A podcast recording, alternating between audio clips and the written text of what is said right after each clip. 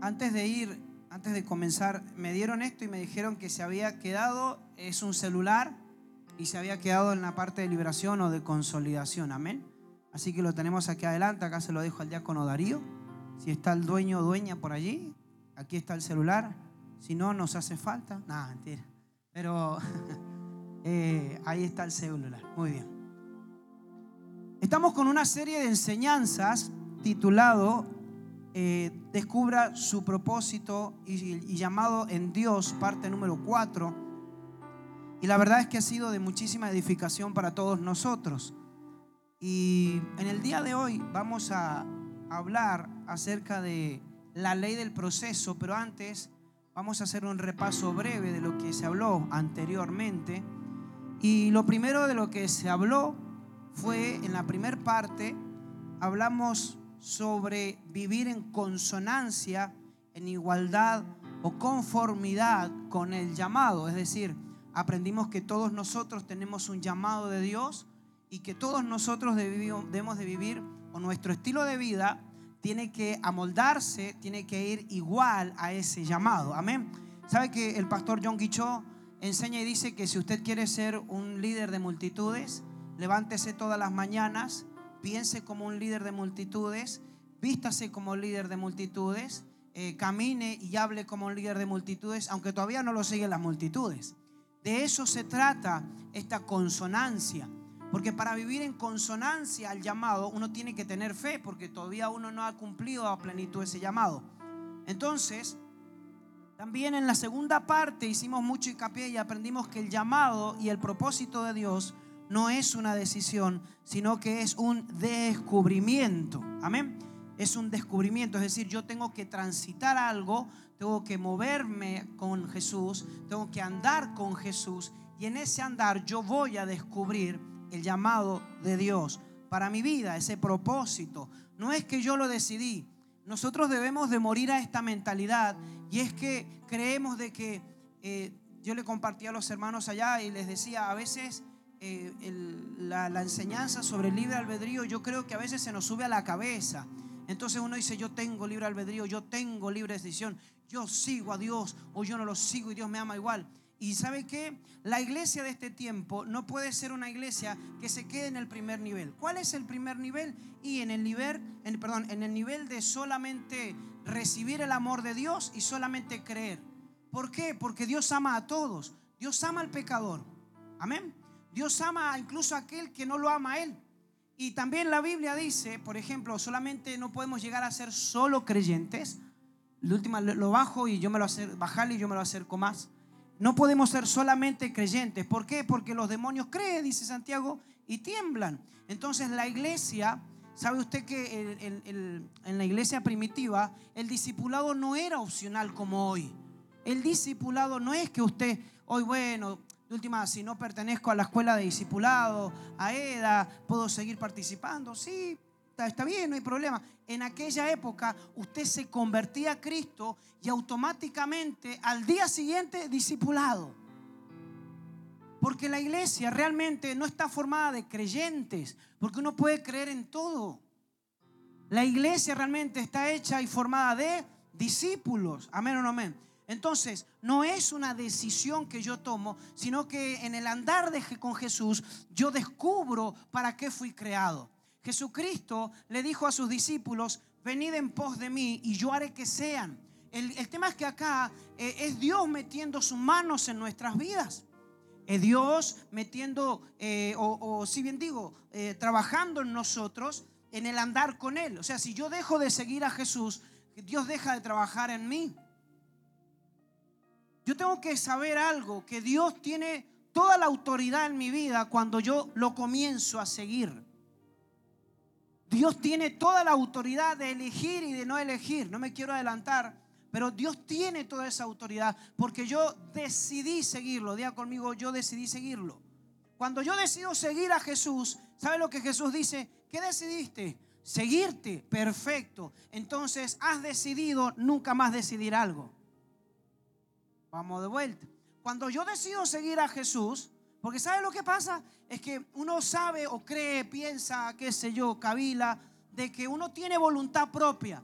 ¿O no? Claro, Por eso Dios puso muchos árboles, pero puso un árbol que no se podía tocar ni comer. No, yo tengo mi voluntad, pero ¿para qué está la voluntad?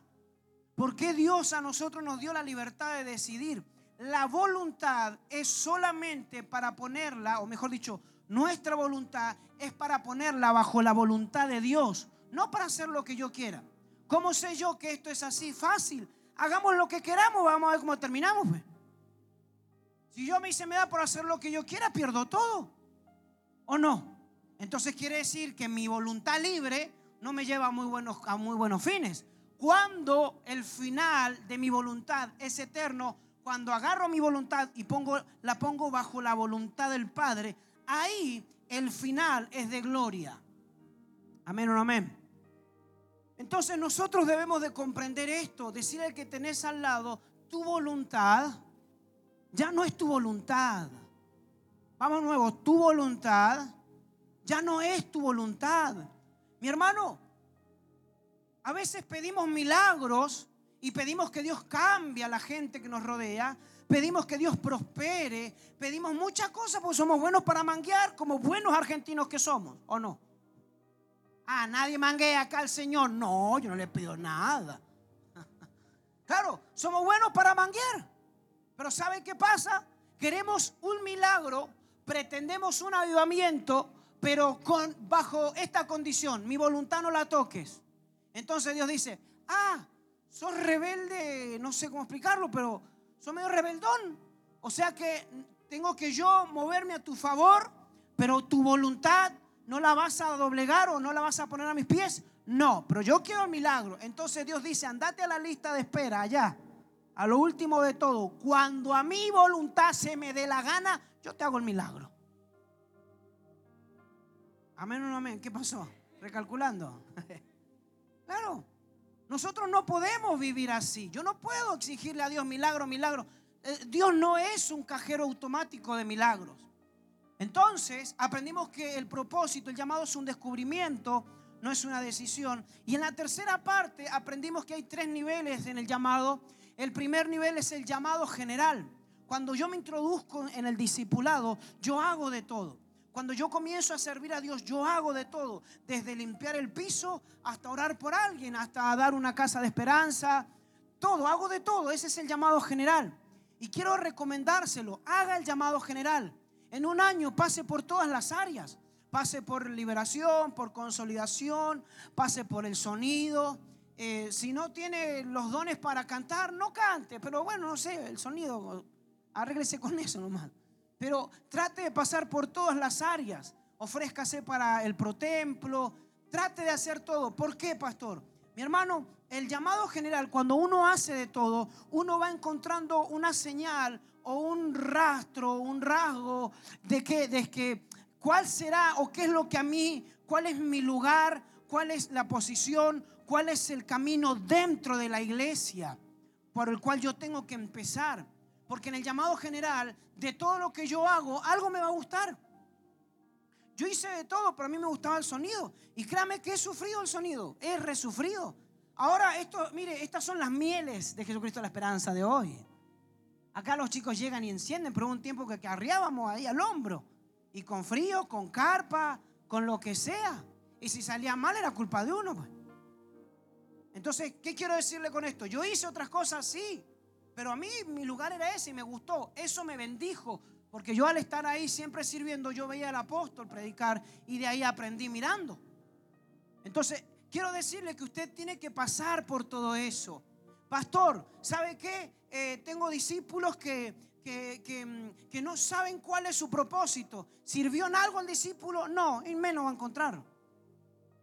Haga de cuenta que el discípulo todavía está en la puerta de entrada en la iglesia, todavía no se involucra. Tenemos que nosotros involucrarnos. Mi hermano, tenemos que nosotros meternos en esto. En esto hay que poner la ley de la intencionalidad.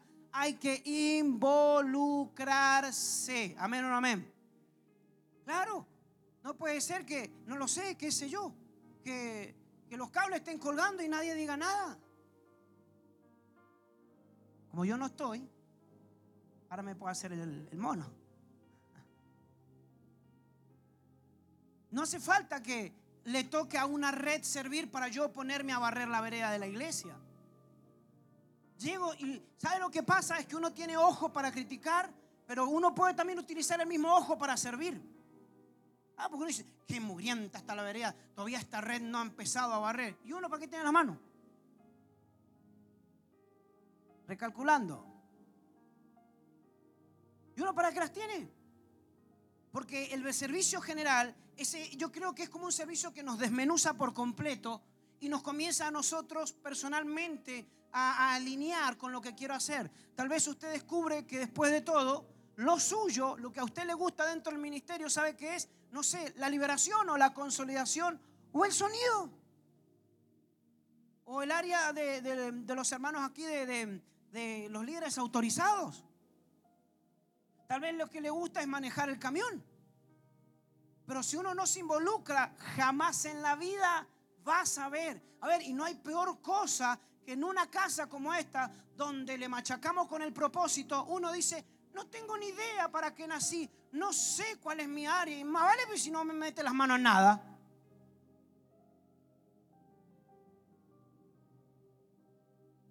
Mire que no dormí bien anoche por el sonda. El llamado especial es cuando yo ya una vez que me involucré, una vez que yo me metí en el llamado especial, yo encontré un área. ¿Verdad? Yo, eh, esta es la mía, acá estoy yo. Yo quiero hacer esto. Entonces sigo haciendo el general, sí.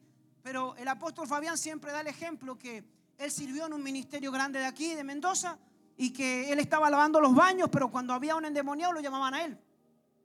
Le decían, chiqui, chiqui, mira, que... Y de ahí salía el, apóstol, ¿verdad? Y, oraba por la persona, se liberaba la sanada y volvía a lavar baños. ¿Sabe lo que pasa? Es que el servicio general hará que nuestros pies nunca se despeguen del piso. El servicio general, cuando uno se ensucia las manos, uno se da cuenta de dónde salió, cómo llegó. Entonces los humos no se van a subir. Y luego viene un llamado específico. El llamado específico ya tiene que ver más que nada con un ministerio. Puede ser que usted esté llamado a ser pastor, evangelista, maestro, profeta, apóstol. Y, veíamos un ejemplo que ponía el apóstol Fabián en el sermón de la semana pasada. Y es que este ejemplo era donde él decía, fui evangelista, fui fiel como evangelista y Dios me llamó al pastorado. Fui fiel como pastor y Dios me llamó al apostolado y ahora él está siendo fiel al apostolado. Por eso le digo, yo tengo que, todos nosotros tenemos que ser fieles a cualquiera de estos, de estos, niveles. Mi hermano, y me consta que cuando el apóstol ha tenido que manejar el camión y hacer servicio general, lo hace, las manos no se le caen. Creo que a todos eso nos consta, ¿verdad? Entonces nosotros debemos de tener claro esto, el llamado general nunca lo dejo de hacer, pero siempre va a haber algo especial que yo puedo hacer y el fin es tener algo específico. Escúcheme, no se sienta mal si tal vez usted dice, yo no tengo llamado a pastorear. Bueno, ¿ha llamado a qué? ¿Sabe qué? Yo con los niños, eso es lo mío. Tiene un llamado específico a los niños. Tiene, lo más probable es que tiene un llamado específico a las finanzas. No, pero eh, sigo trabajando bajo un patrón y, y, sueño solamente con algún día ser un empresario grande. Y ¿sabe qué? Se me vienen miles de ideas. ¿Sabe lo que es visión? Visión es la idea de Dios revelada a la mente del hombre. Dios te está hablando y no te estás dando cuenta. Entonces uno tiene un llamado específico, pero hasta no involucrarse en el general, nada de esto va a suceder. Día conmigo, el perezoso. No, pero los de acá no más adelante me lo dijeron, vamos todos juntos. El perezoso, ya voy a gritar, aguánteme, vamos de nuevo. Y el perezoso, otra vez, de aquel lado no los escuché, el perezoso anhela mucho y no alcanza nada. Así dice proverbio, no lo digo yo. El perezoso anhela, sueña, ay, qué lindo, qué lindo, qué bello. Oh, vive allá en Disney. Vive allá eh, con, Peter Pan, nunca envejece. Pero a, la hora de la realidad es como que algo le pasa en las manos, se le entumece el cuerpo así, no mueve una mano, nada. Y ve que el hermano necesita ayuda, habría alguien que ayudarlo y se va. ¿Sabe que siempre cuento esta historia? A mí me gustó mucho. ¿Sabe que una vez se dice que un hombre de mucho dinero va saliendo de su empresa y hacía mucho frío y a la salida baja las escaleras y en un rincón habían unos niños que, que estaban pasando frío, estaban pidiendo para comer. Y este hombre los mira, les da unas monedas nada más y se sube a su auto con chofer y todo. Y mientras este hombre iba en su auto, eh, él habla con Dios y, le dice, decime la verdad, ¿qué has hecho por esta gente? Pobre gente está tan mal, que pasa necesidades. ¿Qué has hecho? ¿Qué has hecho? Para mí por eso vos no existís porque no has hecho nada.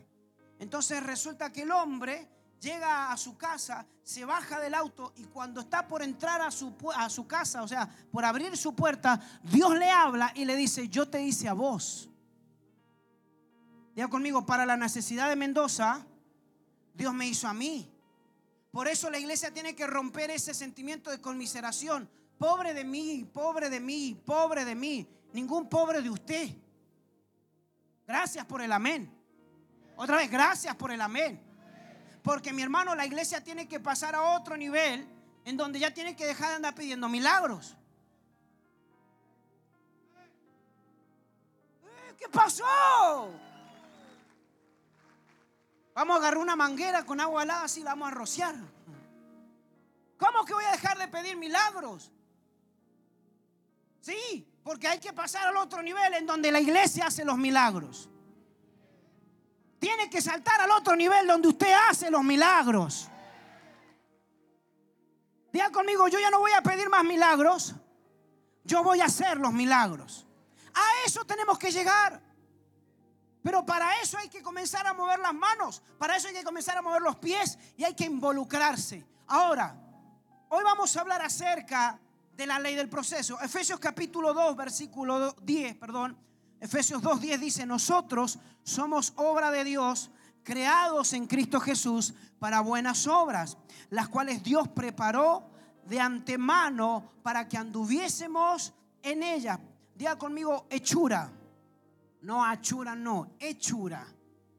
Escuche, la carta a los Efesios, en la primera parte de la carta a los Efesios, Resulta que Dios, mejor dicho, el apóstol Pablo, les da una visión a toda la iglesia de Éfeso y les dice, ustedes son llamados, ustedes son escogidos, ustedes eh, son eh, gente extraordinaria. Y una vez que ya les plasmó la visión en la carta, en, este, en el, capítulo 4, que ha sido el versículo clave en todos los sermones anteriores, en el capítulo 4, versículo 1, el apóstol Pablo les encarga, ¿vieron la visión que les compartí? Sí, ahora vivan conforme a esa visión.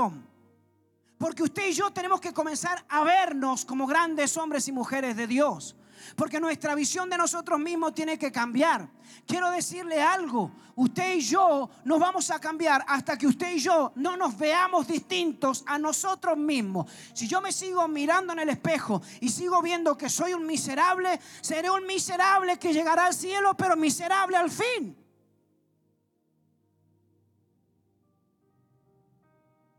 Pero el apóstol Pablo les dice, no muchachos, ustedes no son ningunos miserables. Diga conmigo, yo no soy miserable.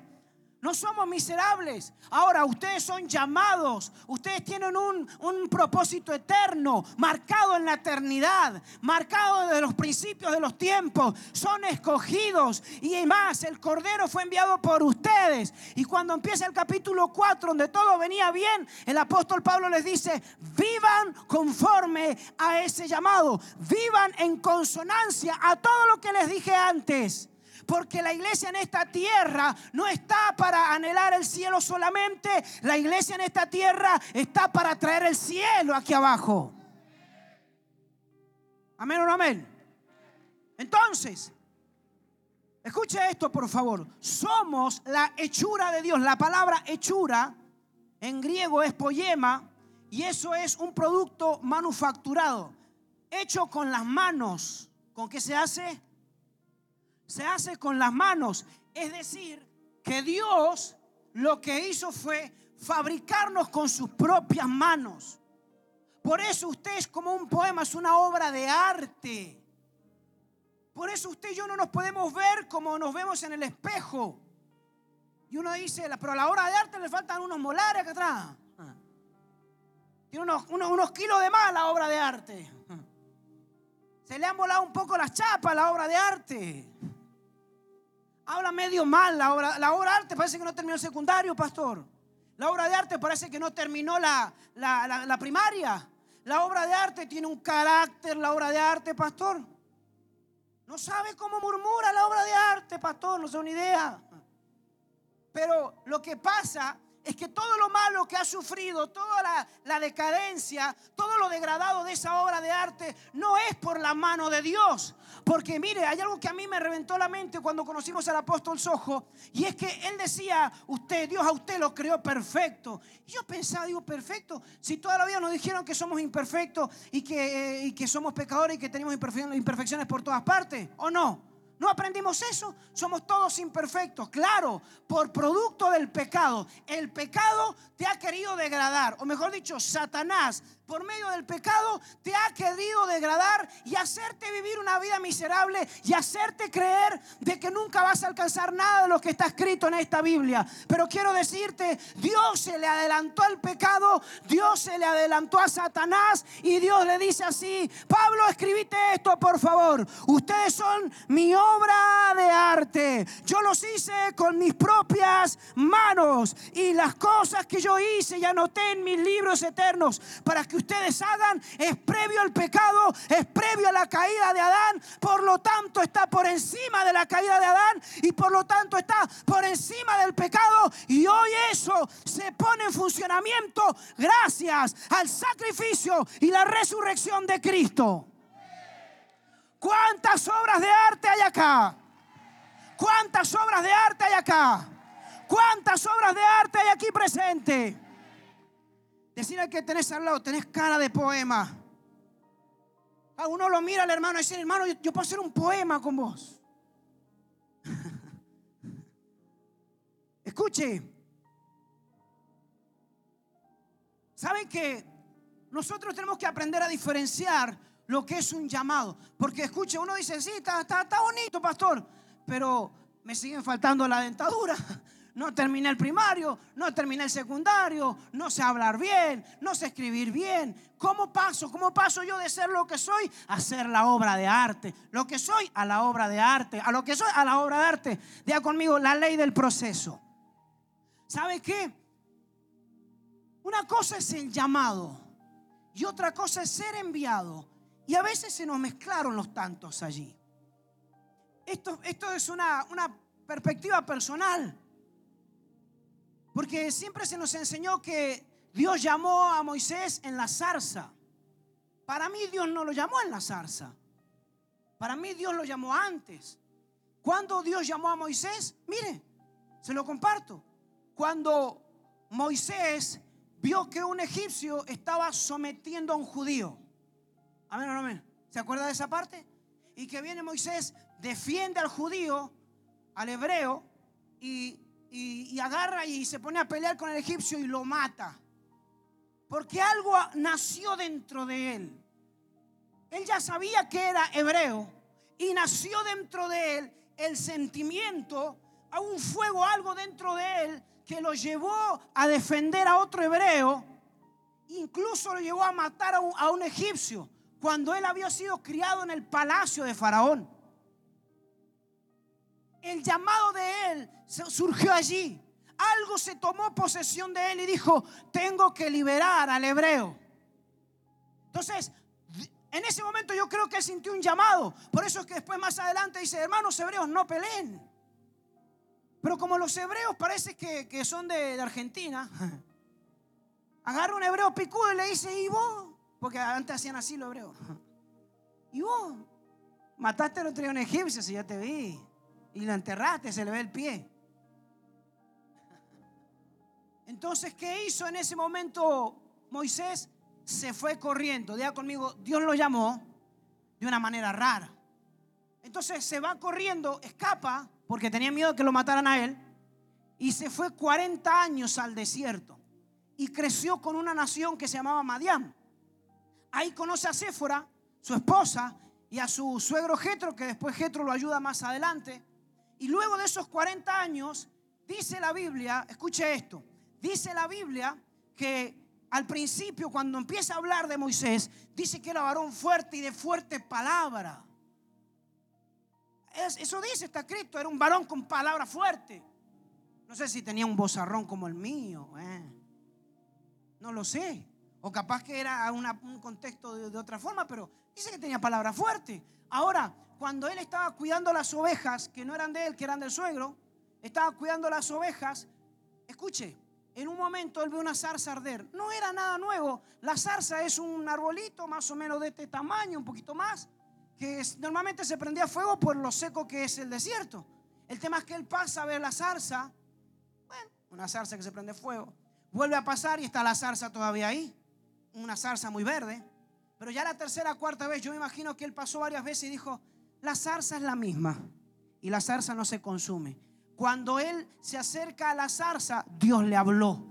Cuando Dios le habló, le dijo, ve a qué? A liberar a mi pueblo. Ahí Dios lo envió. Pero pasaron 40 años de proceso. ¿Cuánto? ¿Y sabe qué? Yo a veces me recontraenojo, pastor. Me enojo, pastor. ¿Por qué? Porque es re larga la escuela de discipulado. Imagínese una escuela de discipulado de 40 años. No, ni gana. Si a veces no podemos terminar la, la escuela EDA nomás con medio año. Si el segundo módulo se hace, pero se hace re difícil. Imagínense, para liberar a una nación. ¿Y cómo sabemos que Dios lo, lo partió a Moisés? Porque Moisés le dice, soy torpe para hablar. O sea, lo quebró de tal manera de vivir en el palacio, de vivir con la mejor comida, de que él hacía así y todo se rendía a sus pies. Tuvo que ir a trabajar para alguien abancárselo a ese hombre, eh, cuidarle las ovejas. Y sabemos que el pastoreo de ovejas era perderse con las ovejas en medio de la nada, buscarle comida, defender las ovejas, pelear por las ovejas. Entonces llegó al punto en donde su ego o toda la formación que él tenía quedó hecha a pedazos y ya no servía nada. ¿Sabe por qué? Porque para el llamado, escúcheme bien acá, cuando uno llega a Cristo, uno trae un bagaje, uno trae una mochila, uno viene cargado de experiencias y uno esas experiencias las trae como medallas de batalla. Quiero decirte, tu experiencia fuera de Cristo, cuando llegas a Cristo ya no sirve para nada. Ya no sirve para absolutamente nada. Por eso es que cuando uno entra al proceso de haber sido llamado por Dios, es en donde a veces sentimos que somos humillados, a veces sentimos que somos rechazados, a veces vemos que nadie nos mira como nos miraban allá afuera. Tal vez uno allá afuera era el dueño de la, de la cuadra, uno era el dueño del barrio y acá uno tiene que andar poniéndole pañuelitos a la gente. Uno dejó de ser el dueño. Uno dejó de ser eh, el jefe de esto, la jefa de aquello. Uno afuera tenía fama. Tenía fama del don Juan. Y acá las hermanas ni bolilla le dan. Al buen entendedor, pocas palabras.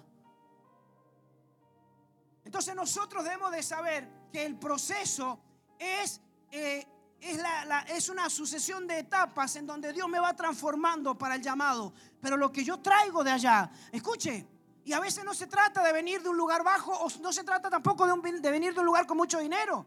Porque en este caso Moisés era o había sido criado como emperador. Él tenía muchas posibilidades de llegar a ser el emperador de Egipto.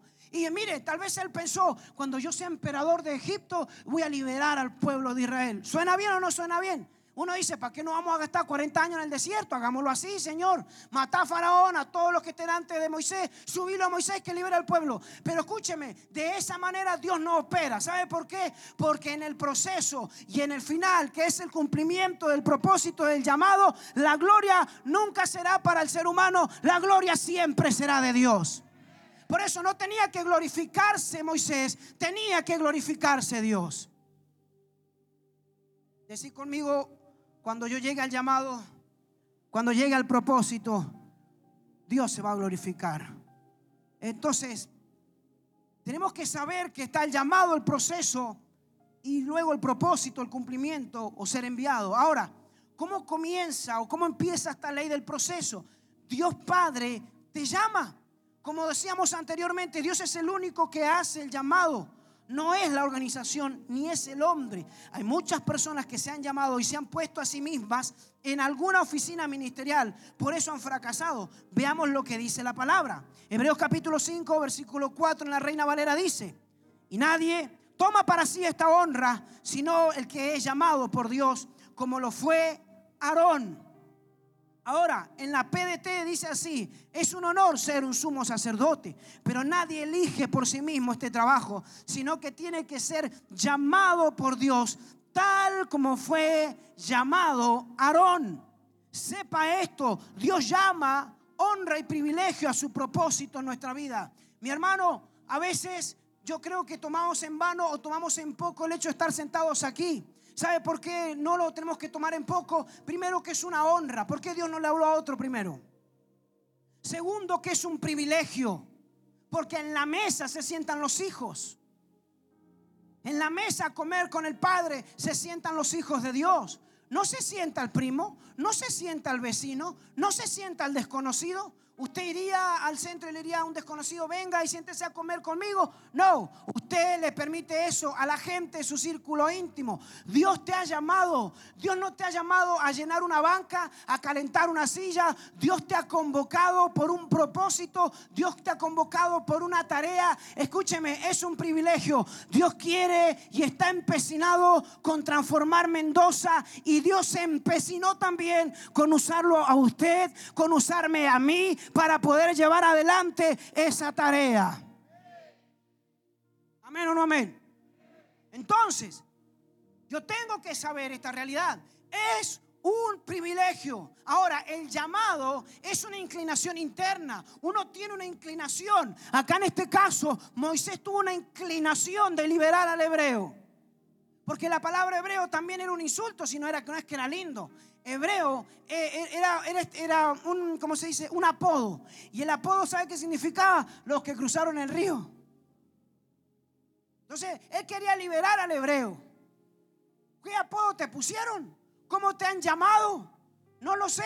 Lo único que yo sé es que no vino Moisés a salvarte. Vino Jesucristo de Nazaret y te vino a salvar. Si te decían antes alcohólico, si antes te decían adicto, si antes te decían prostituta, si antes te decían, no sé, qué sé yo, delincuente, si te decían chanta, si te decían estafador, si la muerte te rondaba, quiero decirte, vino un libertador llamado Jesús de Nazaret. Él te sacó de las tinieblas, te trajo al reino de la luz admirable, porque te dijo, hijo, ahora sígueme, te voy a cambiar, te voy a, a preparar, porque ahora te voy a liberar a otros, te voy a llevar a liberar a otros. Por eso si usted siente bronca cuando ve a alguien consumido en las drogas y usted le dan ganas de decirle, despertate, no ves que te está haciendo mal, es porque usted tiene una nota de liberación por ese lado.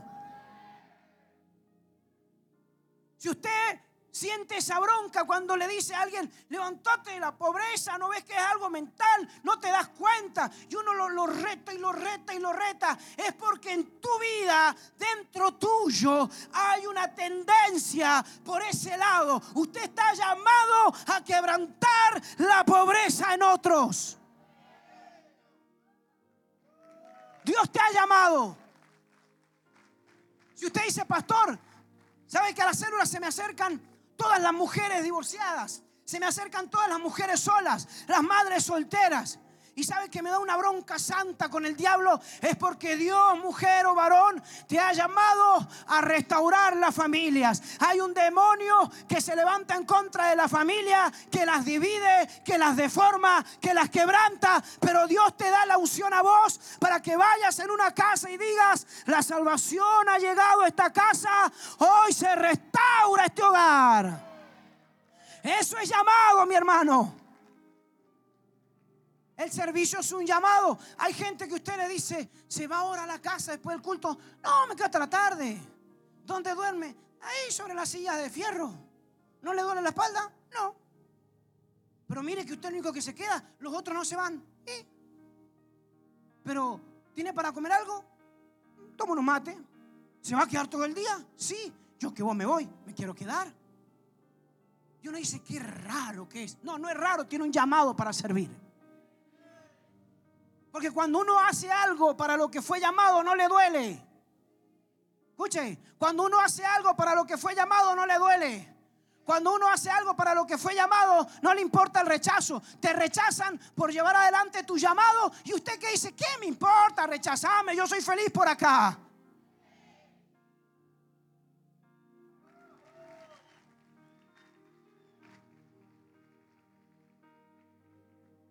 Porque aquel, escuche esto por favor, Dios llama a una honra, un privilegio, a su propósito en nuestra vida, teniendo en cuenta que Él solamente puede darlo.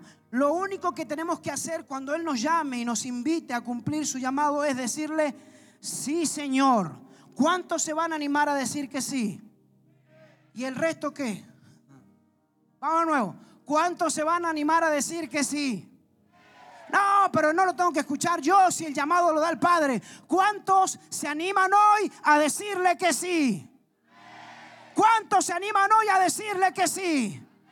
Escúcheme, por el llamado vas a estar solo, por el llamado vas a sufrir un poquito, por el llamado te van a rechazar, por el llamado te van a decir que sos raro, que sos rara. Pero hoy quiero hacerle una pregunta más. ¿Cuántos hoy se animan a decirle que sí?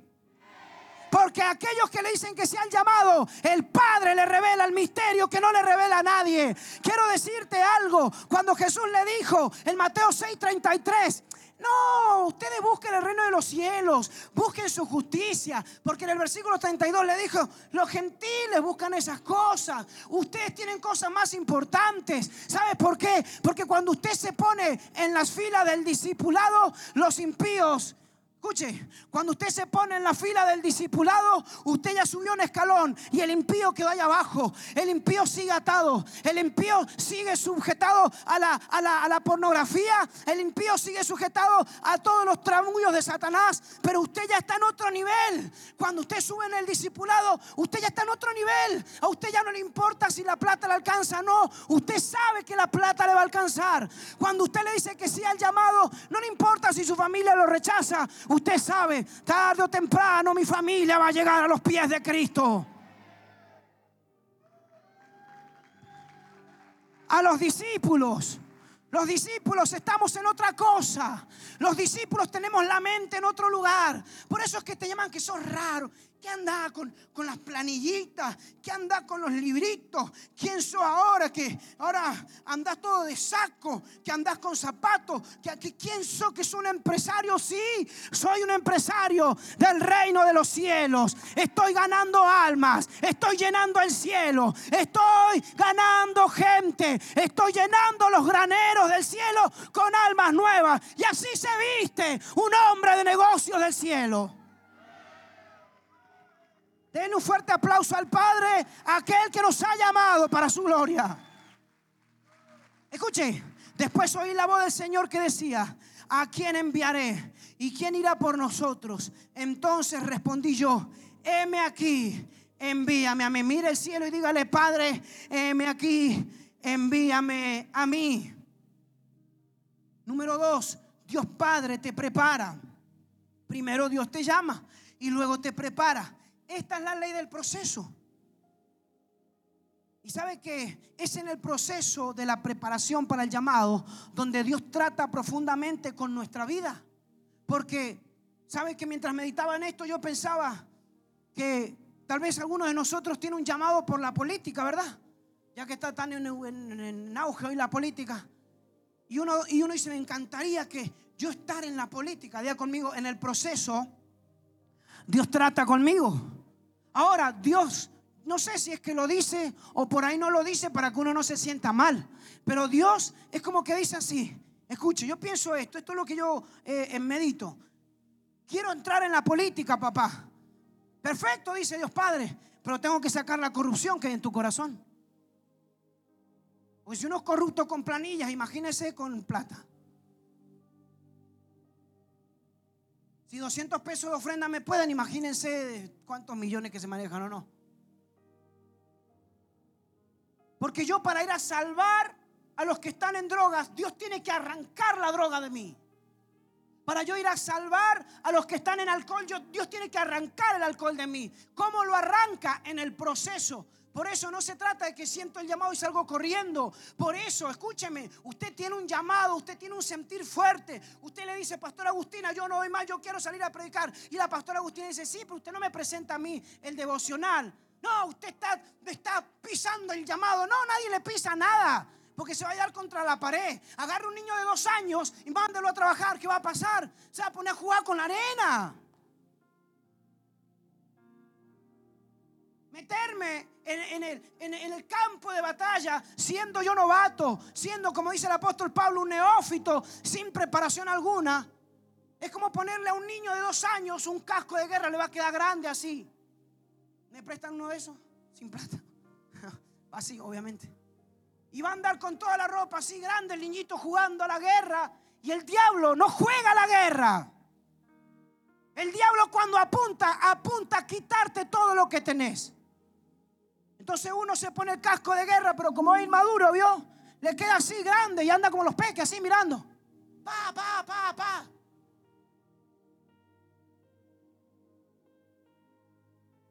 Decirle que tenés al lado, si te queda grande la armadura, porque te falta proceso, te falta entrenamiento.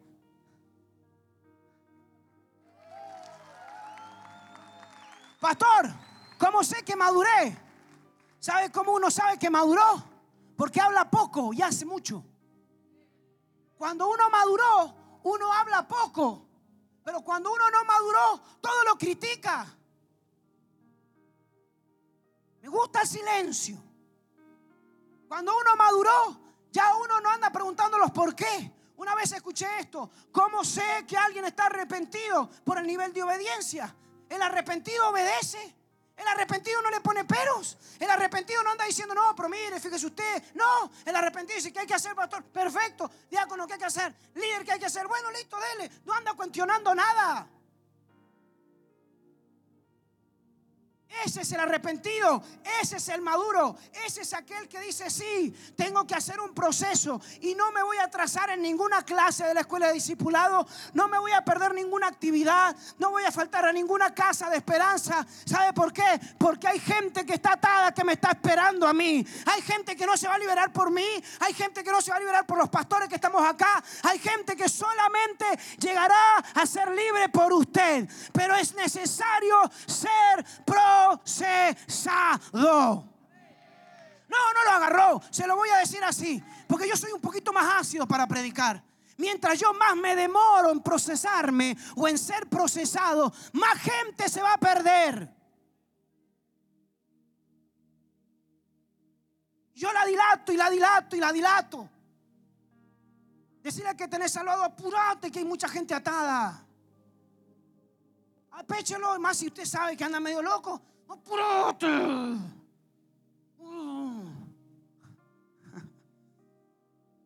Vamos más allá, ¿qué le parece? Escuche, por favor. En el ámbito secular hay un territorio militar que se llama campo de preparación. Es un adiestramiento riguroso que todo soldado debe pasar para aprender a manejar el fusil en la guerra. Yo quiero ir a, a, a, conquistar un barrio entero. ¿Qué dice Juan 3:16? Ayúdame que te ayudaré. Eso no llega, eso no es ni una onda, mi hermano.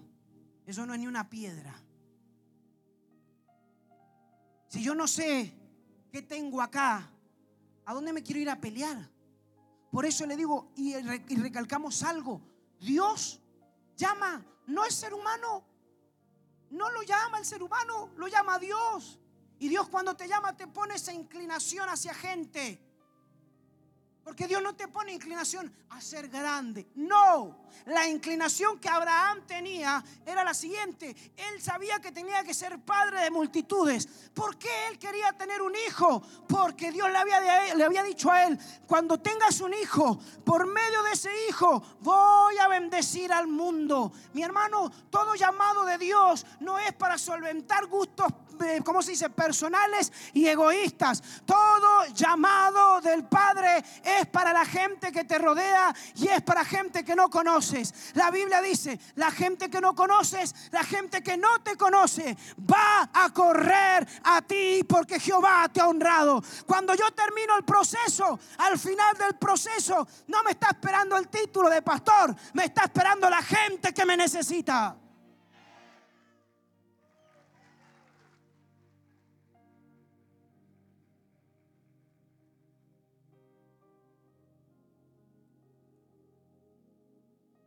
Pedir ayuda a los músicos. Escucha acá, por favor. Sigue. Vamos más allá. Filipenses 1.6 dice, estoy convencido de que Dios empezó una buena obra entre ustedes y la continuará hasta completarla el día en que Jesucristo regrese. Ahora, ¿en qué área necesitamos ser preparados? Vea conmigo en el carácter. En el carácter. Otra vez en el carácter. Escuche esto, por favor. Jeremías 18.6 dice, no podré yo hacer de vosotros como este alfarero, oh casa de Israel, dice Jehová. He aquí que como el barro en la mano del alfarero, así sois vosotros en mí, en mi mano, perdón, en mi mano, oh casa de Israel. Dios Padre tiene que cambiar nuestra manera de pensar y de actuar. Dios tiene que cambiar y suavizar nuestros caracteres o nuestro carácter, romper áreas de nuestra vida como lo son la ira, la inseguridad, los temores, los celos, la envidia, la impaciencia y el orgullo. Dios tiene que cambiarnos y hacer lo mismo que hace un alfarero. Diga conmigo, un alfarero. Otra vez un alfarero. Y acá me quiero quedar. Y acá voy a pedirle que usted, como hace, eh, como hacía el Chapulín Colorado, saque las antenas, las antenitas de, vinilera y preste atención. Y ahora sí, dígale el de al lado, no tengo lapicera y no te voy a dejar pasar al baño, hacete encima, déjame en paz. Decíselo porque no veo que usted se lo diga. Déjame en paz.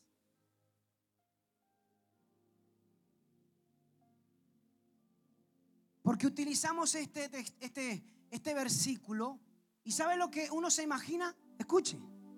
Porque de este versículo hay que, hay que sacarle todo lo almático. Así que le pido ahí a, los muchachos que se inspiren. No sé, Jared me preguntó cómo, como ustedes digan o como vean ustedes. Pero escucha acá.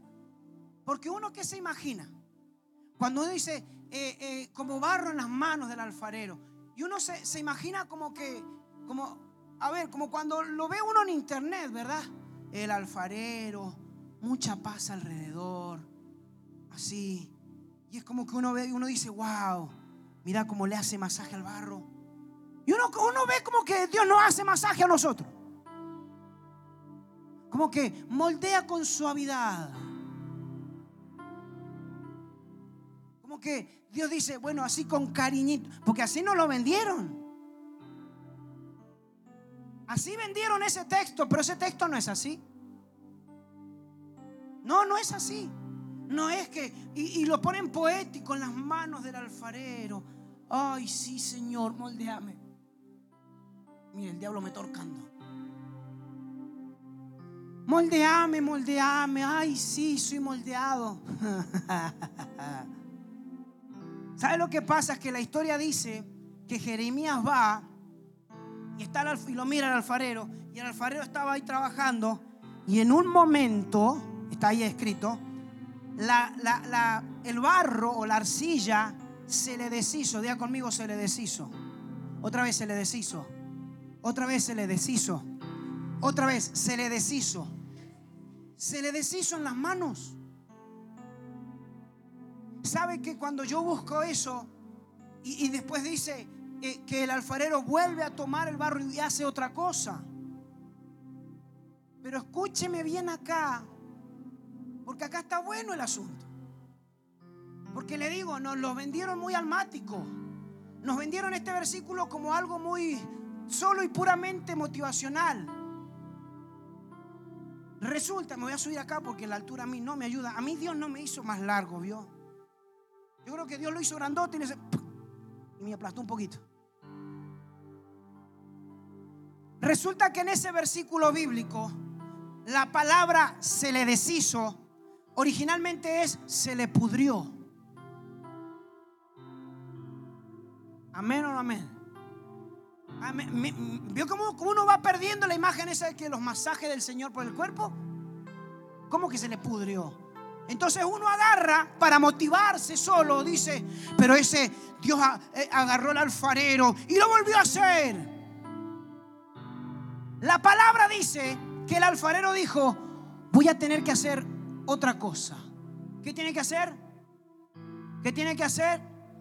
Entonces el alfarero tenía planeado, como al igual que el padre, tenía planeado hacer una vasija de este tamaño. Y cuando la estaba haciendo, cuando la estaba edificando, la estaba formando y le estaba dando forma a la vasija, la vasija se deshace, se le pudre el barro. Entonces el alfarero saca lo que es feo y dice, bueno, haré entonces no una vasija, voy a hacer solamente una fuentecita chiquita para servir sopa. Ya conmigo otra cosa. Eso no suena nada motivacional. Imagínese que Dios le diga, ¿sabe qué pasa, Leandro? Es que yo quería que fueses evangelista. Pero resultó ser que cuando yo te empecé a dar forma, te me deshiciste en las manos. Te me deshiciste en las manos. Entonces, Vas a pasar por la vida, vas a ganar alma, sí, pero no a la magnitud que yo querías, que yo quería, dice Dios. Eso de motivación no tiene nada. Y este texto hace referencia, ¿sabe a qué? Diga conmigo, a la calidad del barro. Otra vez, a la calidad del barro. Otra vez, a la calidad del barro. Otra vez, a la calidad del barro. Escúcheme acá, por favor. ¿Sabe cómo se empezaba a preparar el barro? Porque le digo, esto se escucha poético, pero no es.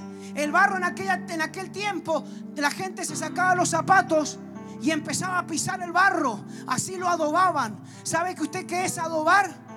Adobar es suavizar. Así suavizaban el barro. Y uno dice, ay, yo soy como barro en las manos del alfarero. Antes de ir a las manos, pasar por los pies del alfarero. Por eso hay situaciones en este tiempo que son duras. Hay situaciones que son difíciles. Y usted dice, Dios no me tendió la mano. Dios a mí me está pisando. Bien, supo hacer la lectura espiritual. Ahora, eso Dios lo está pisando, lo pisa. Me voy a subir acá porque no me ven. Dios lo pisa, Dios lo pisa, Dios lo pisa, Dios lo pisa, Dios lo pisa. Y dice, bueno, ahora sí, lo pone en el torno y empieza a girar, a girar, a girar y le empieza a dar forma. Y Dios dice, yo tengo un proyecto, yo tengo un plan.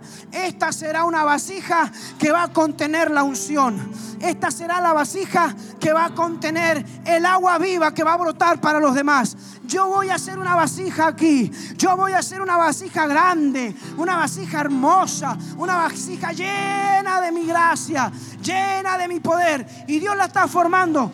Y en medio de toda la formación, ¿qué pasa? Se pudrió. Autocrítica y dígale al que tiene al lado, ¿qué calidad de barro somos? En otras palabras, lo que Dios estaba formando se le cayó de las manos, no porque el alfarero fuese malo, sino porque el barro no aguantó la formación. Mi hermano, quiero decirte, anda la masaya, quiero decirte, usted y yo tenemos que demostrarle al cielo que acá en Jesucristo la esperanza de hoy hay barro de calidad. Acá Cristo puede hacer lo que quiera con nosotros, que el proceso lo vamos a aguantar. Aguantaré el rechazo, aguantaré la tristeza, aguantaré el oprobio, aguantaré la soledad, aguantaré y soportaré la blasfema. Pero ¿sabes qué, Padre? Acá estoy, moldeame, no me voy a pudrir, no me voy a deshacer en tus manos. Yo no quiero un plan B, yo quiero el plan A. ¿Cuántos quieren el plan A? Dígale al cielo, Padre Celestial, yo no me voy a pudrir, yo me la voy a aguantar. Dígaselo, yo me la voy a aguantar. Otra vez dígalo, yo soy barro, pero barro que se la aguanta, barro que pasa el proceso, barro que llega al final.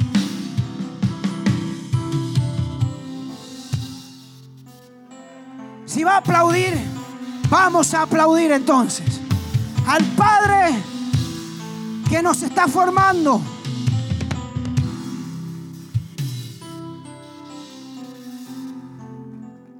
Usted y yo tenemos que ser la calidad de barro que no se desarma en las manos del alfarero. Esa es la enseñanza. No nos podemos deshacer. Y yo no le estoy diciendo que usted no llore. Si usted tiene que llorar, llore. Llore en las manos del alfarero. Escuche esto. Aquí la enseñanza es esta también. Que el alfarero es Dios Padre. Escúcheme acá, por favor.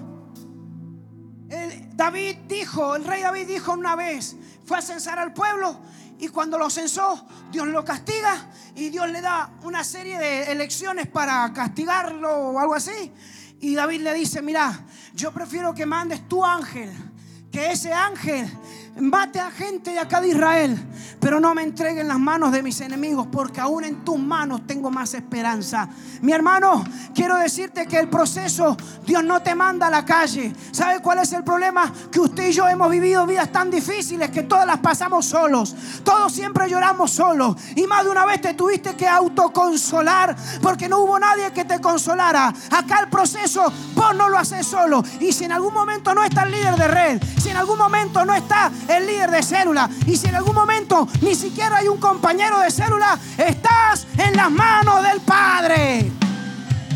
El Padre no te va a abandonar. El Padre no se va a cansar. Mi hermano, digámosle al cielo, yo me la aguanto. Yo voy a soportar. Yo no me voy a deshacer. Yo no me voy a inclinar. Padre, haz conmigo lo que quieras. Rápido. Porque en lo que tenemos que ser formados en el carácter.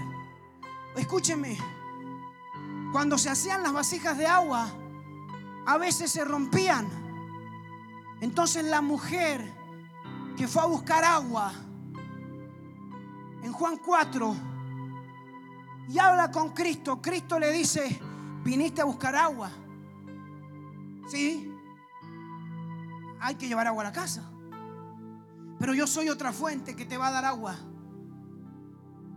La mujer no sabía que la vasija no era la que tenía ahí, la vasija era ella. Y la fuente no era ese pozo, la fuente era Cristo el que tenía delante. Por eso usted y yo tenemos que ser vasijas, o mejor dicho, barro, que se banque el proceso. Decirle que tenés al lado, no te deshagas en las manos del Padre.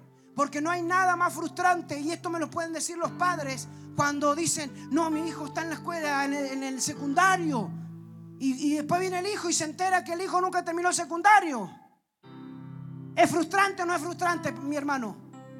Mi hermana, ¿es frustrante? Claro que es frustrante. Imagínese Dios emocionado, formando y que el barro se le caiga.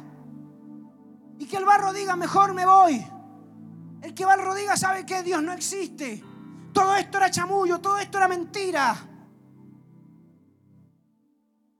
¿Qué clase de barro somos? Pues pastor, ¿por qué tanta, pero tanta, tanto proceso? Segunda de Corintios 4.1.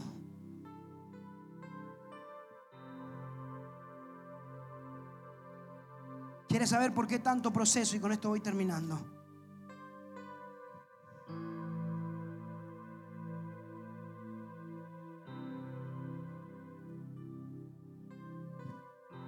Segunda de Corintios capítulo 4.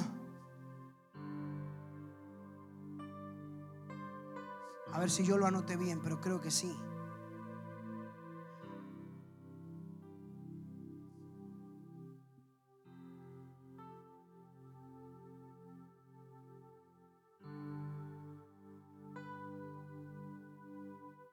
A ver si es el que yo creo.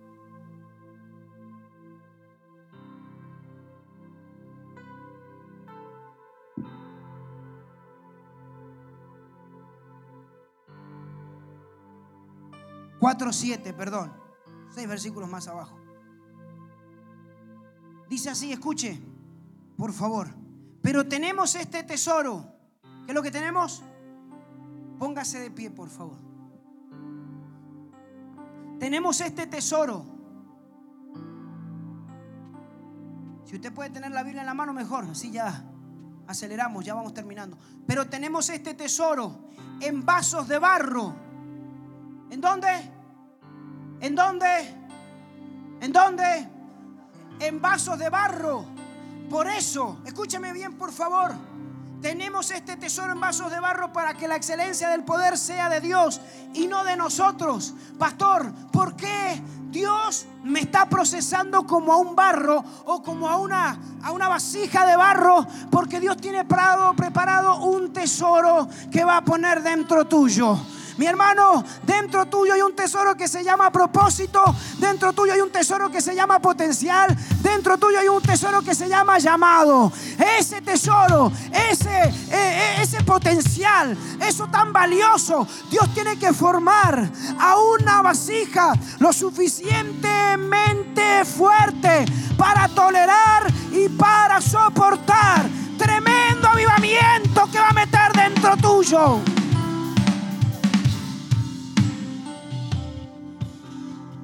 Escuche, con esto voy terminando en serio. ¿Sabe cómo hacen para purificar el oro? En aquel tiempo lo que hacían era ponían el oro en el crisol. El crisol es una vasija así chiquita que se pone el rojo vivo y nunca se derrite.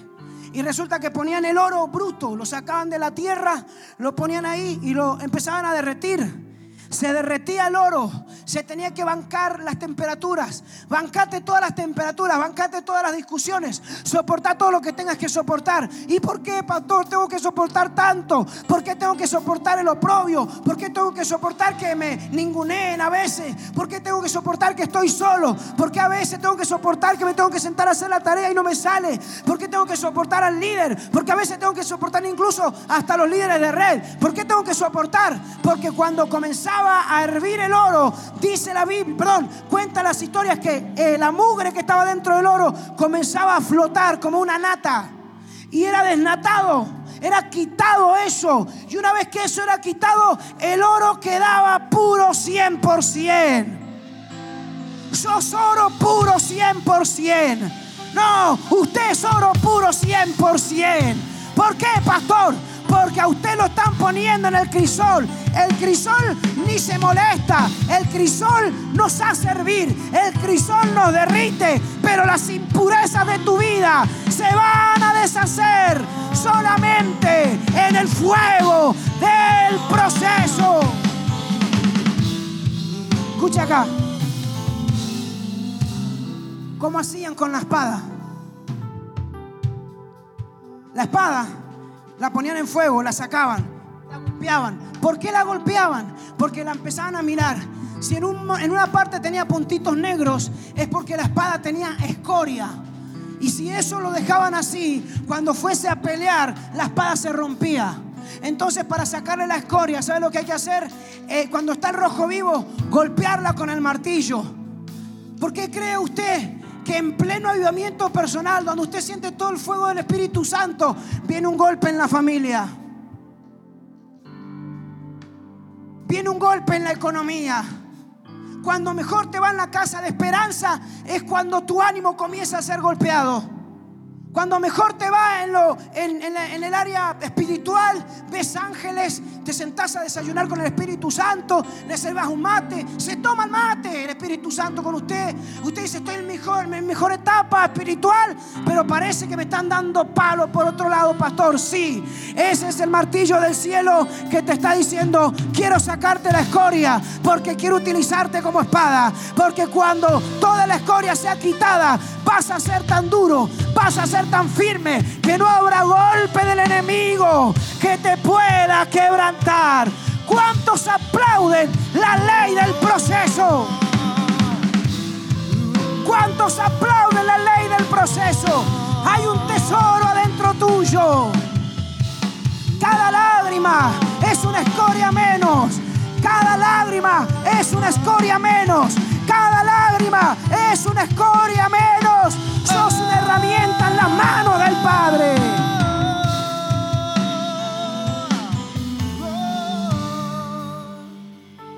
Diga conmigo, yo soy. Yo soy.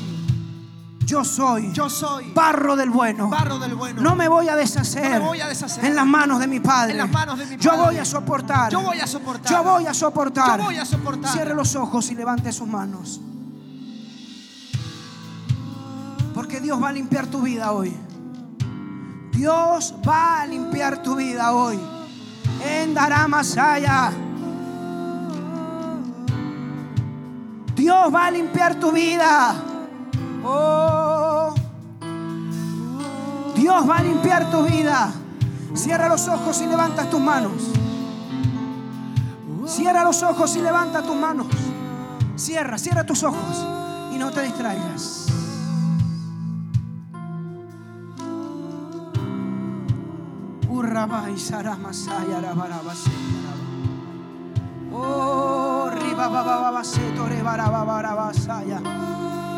Si usted ha estado peleando con la escoria de su pasado, si usted ha estado peleando con una escoria en el área emocional, si usted ha estado peleando con una escoria en el área eh, moral, económica, si usted ha estado peleando con una escoria en el área familiar, yo le invito a que usted corra al altar, porque aquí está el crisol, aquí está Jesús de Nazaret.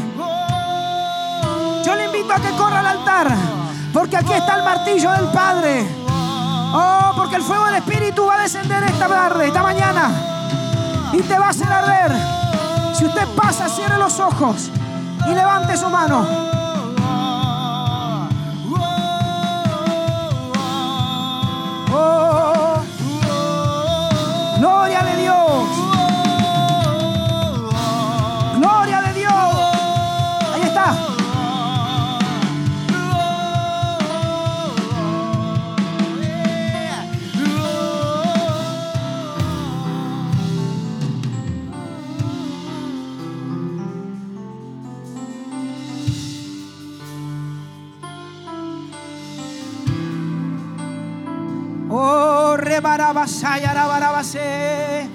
Ya estamos terminando.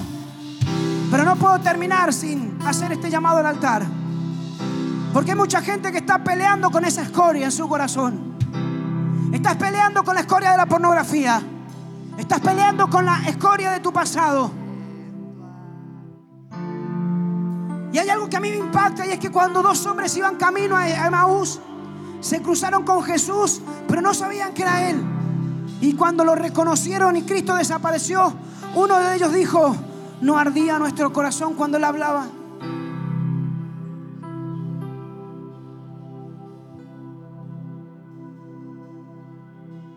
En esta mañana el Espíritu de Dios está escuchando la oración que hay en tu corazón. Porque hay oraciones que nunca salen de la boca y se quedan en las dimensiones o en, el corazón, nunca salen del, del corazón. Se quedan en la boca. Incluso esas oraciones el Padre escuchó. Y más de una vez dijiste, yo quiero cambiar. Más de una vez pensaste, yo realmente quiero cambiar. Y más de una vez dijiste, yo no doy más. Yo aborto todo. No soy para esto. Yo no creo tener madera para esto. Estuviste a punto y estabas a punto de deshacerte, de pudrirte. Íbamos a obligar a Dios, ibas a obligar a Dios a que cambiara los planes contigo. Pero llegó esta palabra, llegó esta, llegaste a esta casa.